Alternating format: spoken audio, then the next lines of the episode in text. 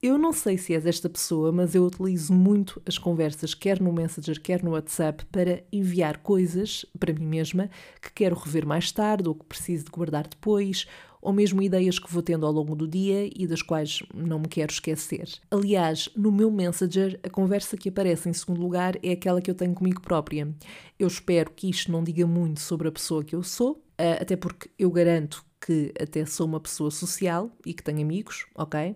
Uh, e pronto, eu acho que é importante deixar aqui esta ressalva para também não parecer mal. Mas diz-me se sou a única a fazer isto ou se tu também tens esta lógica, porque eu, eu sei que temos as notas no telemóvel ou temos blocos de nota mesmo em papel, eu sei, mas comigo esta estratégia também acaba por resultar. Fica aqui esta, esta nota, esta partilha.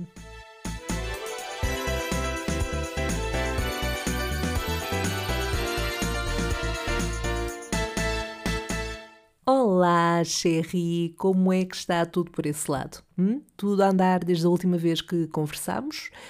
Por estes lados, já te perguntas, hum, está tudo igual. A semana passada foi um pouco estressante, tive que tratar de várias coisas de pessoa adulta e isso é chato. Não quero, não, acho que nunca queremos lidar muito com estas coisas, né? com estas burocracias e ligar para ali, ligar para aquele outro. Mas pronto, parecendo que não, isso acaba por nos consumir muito, a começar pela ansiedade de ir no carro para passar a ponte 25 de Abril para Lisboa e estar sempre naquela de hum, será que o carro onde estou vai ser um dos que vão mandar parar? Felizmente não foi, não passei por esse constrangimento.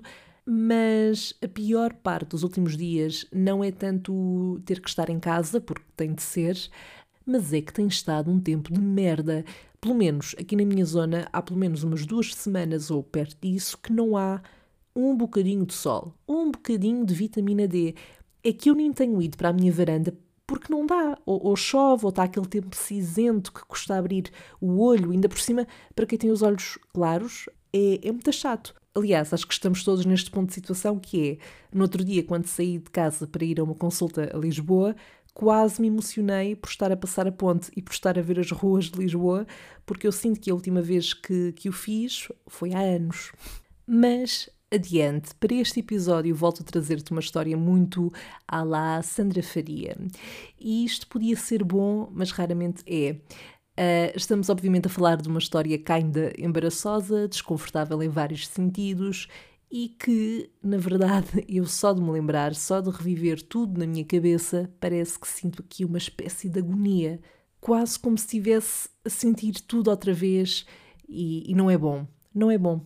Portanto, 2016, nesse verão eu fiz uma viagem até a Alemanha, nomeadamente a Berlim, e oxalá eu tivesse as melhores memórias desta viagem mas não é o caso. Não pela cidade em si, mas por aquilo que aconteceu e que já deves calcular o que é, uh, com base no título deste episódio.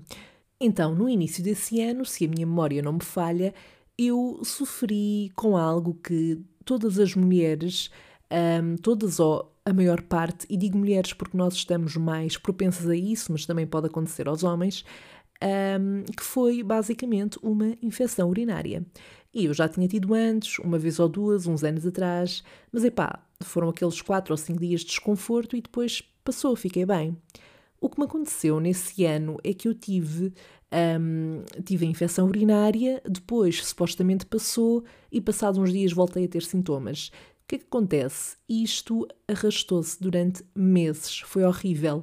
Eu tomei tudo e mais alguma coisa e parecia que nunca era suficiente e acabava sempre por voltar a ter sintomas. Se nunca tiveste uma infecção urinária, eu espero que nunca passes por isso mesmo, mas a verdade é que isto pode ter origem em mil motivos. Um, não é tipo, ah, se fizeres isto tens uma infecção urinária. Pá, não necessariamente. Há vários fatores que podem originar esta doença e, e, pronto, o que acontecia é que ela ia e voltava e eu às tantas já só pensava. Ai, tu queres me ver que esta merda é crónica, que eu vou sofrer disto, tipo a toda a hora para o resto da minha vida. Spoiler alert, não foi esse o caso, mas já lá vamos. Isto para te dar este contexto inicial. E, by the way, eu sei que estou a falar de infecções urinárias, mas eu não vou ser muito gráfica nem visual, ok? Mas pronto, isto para te dar então este contexto inicial, porque chegamos ao verão nesse ano e eu já estava mais tranquila nessa altura. Achava eu. Antes de fazer a viagem até a Alemanha, que não fiz sozinha, e isso para mim Ainda foi pior porque acho que acabei por ser de alguma forma um entrave, ou pelo menos estava constantemente com esse peso na consciência. Mas nós, antes de irmos uh, para a Alemanha, fomos acampar uns dias antes. Eu agora não me recordo bem do sítio onde foi, uh, mas foi cá em Portugal. E já para o final desses dias a acampar, eu comecei a ter sintomas novamente. E eu fiquei logo em alarme, tipo, not again, come on. E eu já tinha a viagem marcada epá, e não ia deixar de ir por causa disto. Na minha cabeça isso não fazia sequer sentido. Não seria uma infecção urinária a impedir-me de ir a Berlim, sobretudo com tudo já pago. E a verdade é que, entretanto, dias antes da viagem, voltei a sentir-me um bocadinho melhor. Bicha inocente não sabe nada. Mal sabia ela o que estava para vir. Ok, percebe a ironia disto.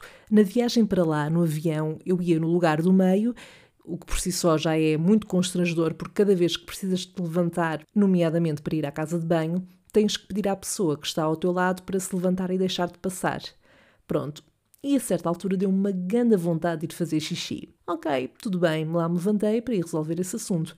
E achava que tinha bué xixi para fazer. By the way, este episódio vai estar repleto da palavra xixi. Peço desculpa aos ouvintes mais sensíveis. Mas, quando cheguei à casa de banho, aquilo que fiz foi muito pouquinho. Pronto, pensei eu, tanta coisa para isto, mas lá voltei a sentar-me. Passado uns 10 minutos, se tanto, lá comecei outra vez com vontade de ir à casa de banho. E aquilo já me estava a cheirar mal. Não, não literalmente, ok? não literalmente, uh, mas no sentido em que já não me estava a parecer normal. Eu, durante a viagem toda, devo-me ter levantado umas 5 ou 6 vezes, sei lá, por aí, se calhar mais. A viagem foi, foi a viagem foi para aí de 3 horas, diria eu, mas pronto, tentámos não panicar, não é? Também já não estás em Portugal, portanto não vale a pena estar já a panicar sobre o assunto. Para teres uma noção, quando eu me refiro a estes sintomas que eu, que eu tive, que eu senti, estamos a falar de, entre outras coisas, uma vontade enorme de fazer xixi, mas não ter nada para fazer, portanto, sair muito pouquinho ou nada, muita dor a fazer xixi, dor e ardor. Um, por vezes também se pode sangrar. Eu uh, nunca tive náuseas nem vômitos, mas há quem tenha, e também há quem desenvolva febre por vezes. Enfim, o pior de tudo, e isto para mim dos piores sintomas é mesmo ter dificuldade em andar ou estar sentada, estar constantemente com esta vontade de ir à casa de banho, mesmo sabendo que vamos chegar lá e não vai acontecer nada. É horrível, horrível. Se não me engano, estivemos cinco dias em Berlim e claro que eu me lembro da cidade, eu gostei, obviamente, uh, e se calhar um dia destes volto lá para compensar, de preferência saudável desta vez, mas de facto eu acho que acabei por aproveitar menos 70% do que era suposto. Uh, inclusive, nós fomos a um campo de concentração e era das coisas, dos sítios que eu mais uh, queria visitar e eu não consegui ver praticamente nada. A sério, a minha visita a esse sítio foi horrível, foi uma merda porque eu tive o tempo todo na casa de banho. Porque lá está, nesse dia então eu mal conseguia andar. Quando percebi que estava mesmo com sintomas agressivos e não tendo medicação comigo, o que eu fiz foi ir a uma farmácia de lá e aquilo que fizeram foi dar-me um medicamento de origem natural e para o qual eu não precisava de prescrição médica. De facto, aquilo ajudava a aliviar imenso durante umas duas ou três horas após a toma, mas depois voltava tudo igual. Mas sem dúvida que acho que sem isso teria sido muito pior do que aquilo que por si só já foi. E depois, como eu dizia no início, eu sentia-me super mal porque não queria estar a estragar de alguma forma ou a impedir o aproveitamento da viagem por parte das outras pessoas que estavam lá comigo e que até tinham sido elas a convidar-me para ir nesta viagem com elas. Portanto, havia esse mega peso que eu tinha na minha consciência a toda a hora. Um, claro que eu não tinha culpa de estar com uma infecção urinária, não é? Mas não havia nenhuma vozinha na minha cabeça nessa altura que me dissesse isso nem na minha cabeça, nem fora dela. Portanto, praticamente todas as vezes que eu ia à casa de banho, eu dava por mim a pensar: Sou uma merda! Porque é que isto tinha que me acontecer? Porque é que isto tinha que me acontecer nestes dias? Não podia, o meu corpo não podia ter esperado só um bocadinho. Enfim. E é muito engraçado olhar para as fotos que eu tenho dessa altura e ver que eu estou sorridente. E claro que em muitas delas eu estava genuinamente a sorrir, diria eu, pelo menos, mas também acredito que em várias estava um bocadinho a morrer por dentro. Resumindo, esta acabou por ser uma viagem onde aquilo que eu fiquei a conhecer melhor em Berlim foram as casas de banho. e digo-te que também foi uma grande merda porque era tudo pago. Eu estou a dizer muitas vezes merda, mas olhem, é o que esta história foi. Esta história foi uma merda. E Berlim não é propriamente barato, ok? Uma pessoa para ir urinar tem que dar o rim, o que por si só é contraditório, certo? Aliás, eu não gastei tanto em souvenirs. Souve- Souvenirs, espera, porque eu sinto que estou a pronunciar isto mal. Portanto, eu vou aqui ao Sr. Google Tradutor e vou pôr eh, francês. Sim, está mesmo a acontecer e eu não vou tirar esta parte do episódio. Porquê? Porque eu gosto de milhar. Eu gosto de fazer figura de burra. É isso que eu gosto de fazer. Souvenirs. Souvenir. Ok, souvenir. Pronto, dizia eu que ah, eu não gastei tanto em souvenir porque a maior parte dos trocos eram para a WC, que eu, coitada, não me aguentava da bexiga a maior parte do tempo. E sabes que, se calhar sendo aqui um bocado drama queen, mas isto acabou por me deixar um ligeiro trauma no início do ano passado, quando nós ainda éramos livres. Lembras-te disso? Ahm, pronto, eu fui a Edimburgo. Eu acho que já falei aqui dessa viagem, não tenho a certeza. Fui a Edimburgo, na Escócia, e eu lembro-me que num dos dias ah, fui à casa de banho e parecia que tinha alguma vontade de fazer xixi, mas não me estava a sair nada. E eu lembro-me de dizer à minha querida amigucha Cajó Cajó, eu estou com medo.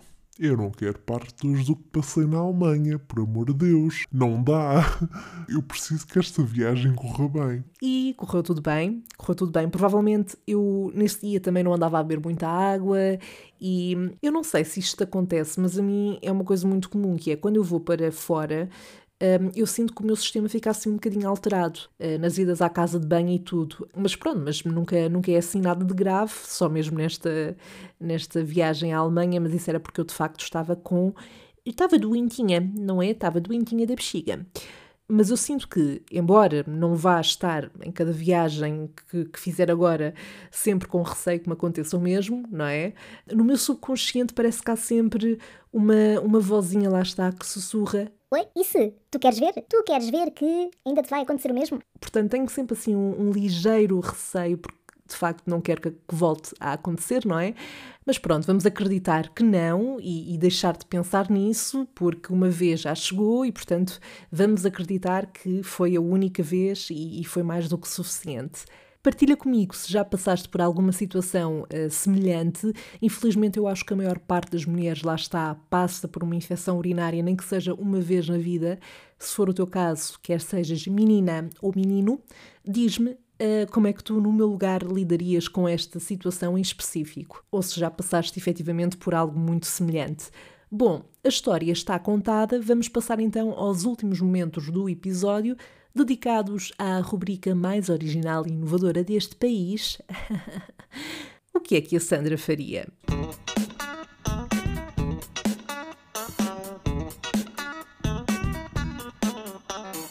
Ora, a iniciar a primeira ronda da segunda temporada, temos o dilema da Catarina Marques, que pergunta o que é que a Sandra faria se a pandemia parasse por um dia. Bom, sendo apenas um dia e não podendo ir viajar, eu acho que reunia os meus melhores amigos e fazíamos um plano uh, que se arrastasse pelo dia inteiro, de manhã até à noite, inclusive é com uma saída pela madrugada fora, saudades de ficar a noite toda à espera do primeiro barco para a margem sul. Quer dizer, se calhar a madrugada já não contava, não é? Mas se contar era isso que eu faria. É porque uma pessoa a esta altura já está desesperada por contacto social, portanto, literalmente a minha prioridade é, obviamente que há muita coisa que eu quero fazer assim que for possível e assim que a pandemia acabar, que esperemos que não falte muito mais, porque it's enough, mas, mas o urgente para mim é de facto estar com a minha malta, porque, porque pronto, acho que acaba por ser assim a parte, ou uma das partes mais complicadas no meio disto tudo, não é? Sobre o mesmo assunto, a Cristiana Simões pergunta o que é que a Sandra faria se apanhasse Covid? E diz, sorry, é o assunto do momento. Eu sei. Uh, a minha questão é, não vamos apanhar todos. Não, estou a brincar, eu espero que isso não chegue a acontecer, atenção. Eu acho que a minha principal preocupação em apanhar Covid uh, está relacionada com o facto de não viver sozinha, portanto, não há só a questão de, de termos que ter cuidado connosco, mas também de pensar nas pessoas com quem vivemos e com quem partilhamos o mesmo espaço. A verdade é que aquilo que eu faria não seria muito diferente do que estou a fazer agora, caso isso acontecesse. Confinada, já eu estou. Aliás, devemos estar todos, não é? Por esta altura. Um, portanto, aquilo que aconteceria é que eu teria que me confinar mais no meu próprio quarto, mas depois o dia a dia seria muito à base de Netflix um, e de tentar descobrir atividades que não me fizessem perder a cabeça. Eu não sei se já tinha referido aqui, mas eu comecei a fazer Uh, já o ano passado, no final do ano passado, comecei a fazer journaling, que é uma espécie de diário onde tu escreves e desenhas a tua própria agenda e depois, consoante o teu mood e consoante o teu estilo e as tuas prioridades e objetivos, podes fazer desenhos, escrever textos, fazer listas, colocar hum, frases inspiradoras, entre outras. E apesar disso ser uma tarefa que, para mim, está muito ligada à organização uh, dos meus dias, em pensar no que é que quero fazer, por outro lado, também me ajuda a relaxar imenso. Portanto, olha, fica aqui a minha sugestão: se experimentares uh, fazer journaling, diz-me o que é que achaste, ou se também fazes ou tens outras atividades que te ajudem a relaxar e a abstrair um bocadinho desta realidade, partilha tudo comigo. And that's pretty much the tea, Sherry. Eu fico à espera do teu feedback quanto a esta história que te contei. Partilha comigo caso tenhas passado por momentos de horror semelhantes a este. E para tal, basta seguires-me pelas redes sociais, salvo seja podcast, no Instagram e Facebook, e podes falar comigo por lá. Aproveita também para me enviar, seja por texto ou mensagem de voz, os teus dilemas para eu responder no próximo episódio. Desejo-te a continuação de uma excelente semana. Encontramos-nos no próximo episódio. Até lá. Bye!